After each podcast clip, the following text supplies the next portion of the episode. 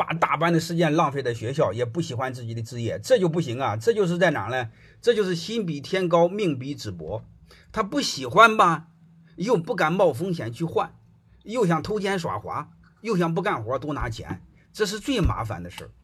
因为一晃悠到三十，三十没立起来，他外表不管表现的如何自信，如何吹牛，他内心是虚弱的。你放心好了，一定是这样的。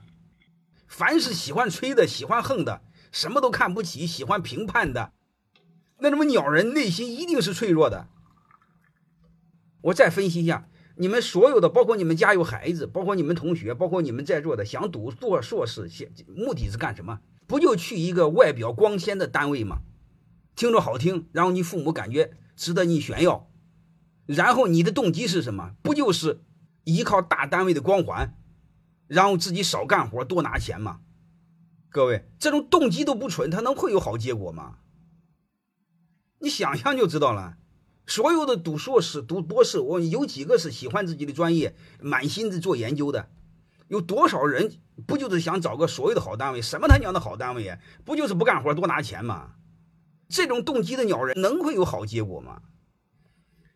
所以我们把很多事把它看透，你们把它看透，就该明白的都明白了。